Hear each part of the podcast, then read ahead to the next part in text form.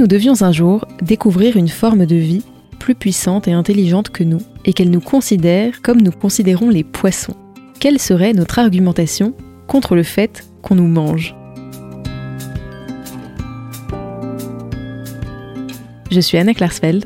Je suis Anna Gourdikian et vous écoutez Ténois le podcast qui répond à des questions actuelles à l'aide d'une sagesse millénaire. Et vous l'avez compris aujourd'hui, nous avions envie de vous parler de végétarisme.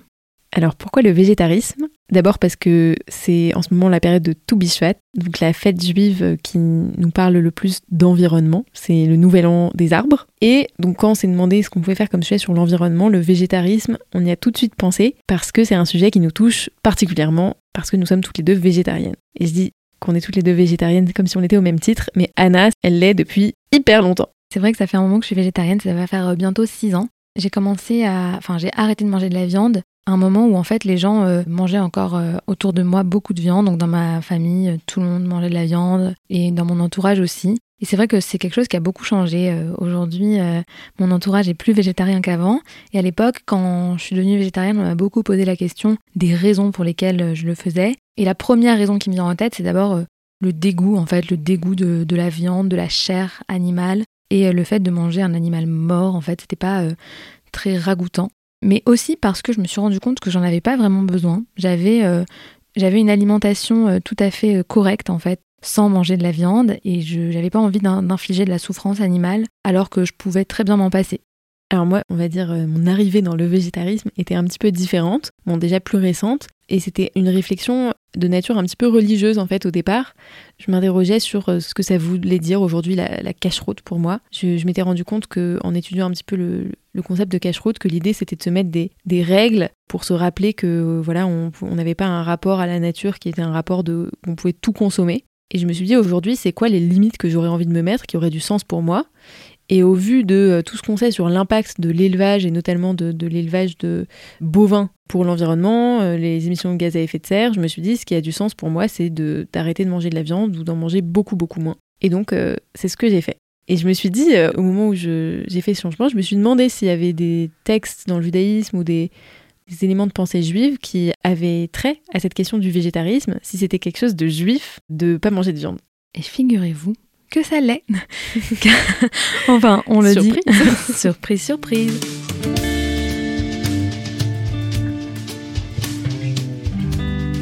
Dans la Torah, on peut déjà parler de deux personnages, les premiers hommes, Adam et Rava, Adam et Ève, qui étaient tous deux végétariens. Donc eux, dans leur jardin d'Éden, dans leur Gan Éden, dans ce monde parfait où il n'existe pas de faute, il n'y avait pas non plus euh, de... de viande. Et en fait, la viande, le fait de manger de la viande, pour les humains, c'est arrivé beaucoup plus tard. C'est arrivé après le déluge, après l'épisode de l'arche de Noé. Dieu a autorisé les humains à manger de la viande, ce qui n'était pas le cas jusqu'alors. Il y a plein de commentaires sur ce sujet, sur pourquoi finalement euh, donner euh, le droit aux humains de manger de la viande à ce moment-là. Il y en a un qui est intéressant, qui est connu, c'est celui du Rav Kook. Donc le, Rav Kook, le rabbin Abraham Kook, c'était un rabbin, euh, le premier grand rabbin en fait du proto-État d'Israël.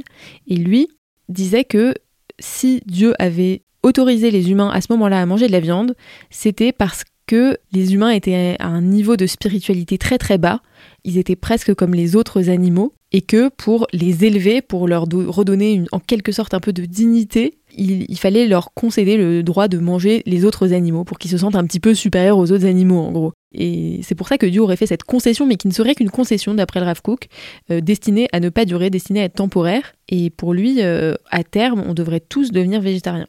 Et d'ailleurs, dans les temps messianiques, les rabbins voilà, écrivent plus personne ne mangera de viande et que nous serons tous végétariens. En fait, on n'aura plus besoin de manger de la viande. La viande, c'est ce qu'on mange dans ce monde euh, qui est rempli de matérialité. Et si euh, Adam et Ève étaient eux végétariens dans un jardin parfait, dans un monde où il n'y avait euh, pas de défauts, ça veut dire que quand même le végétarisme, ça a l'air d'être un idéal vers lequel il faut tendre. Exactement, c'est un idéal.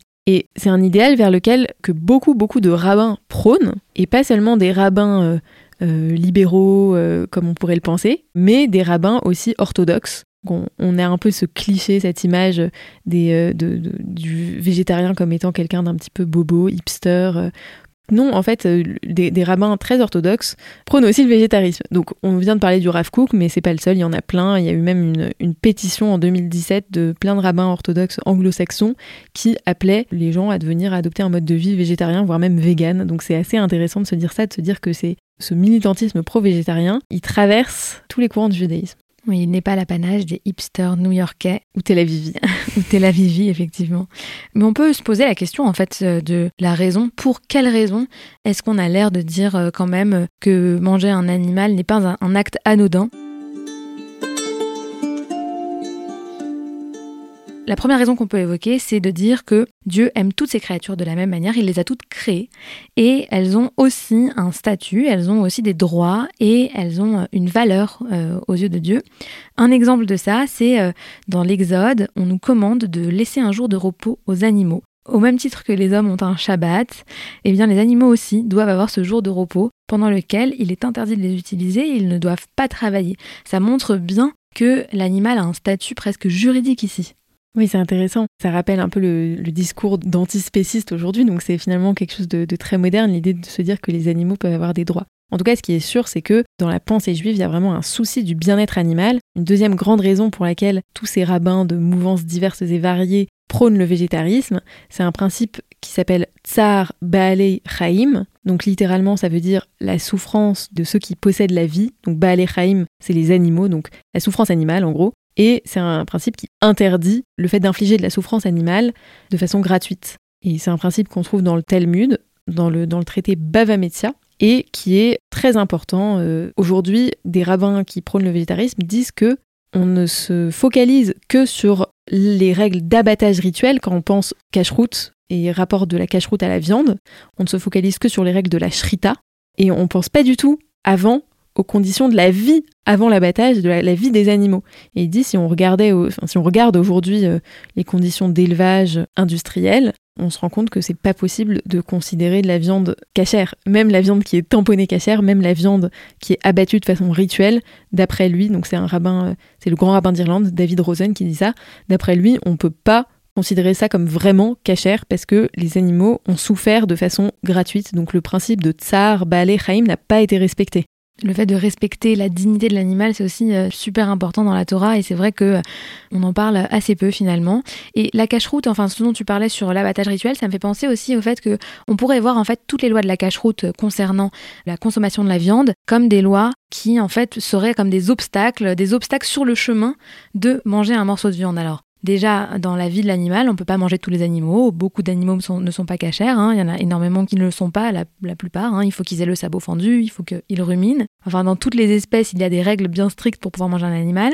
Ensuite, l'abattage rituel, c'est quand même euh, assez euh, compliqué comme, euh, comme procédé. Après avoir mangé cette viande, la Torah nous commande de la manger, mais sans son sang.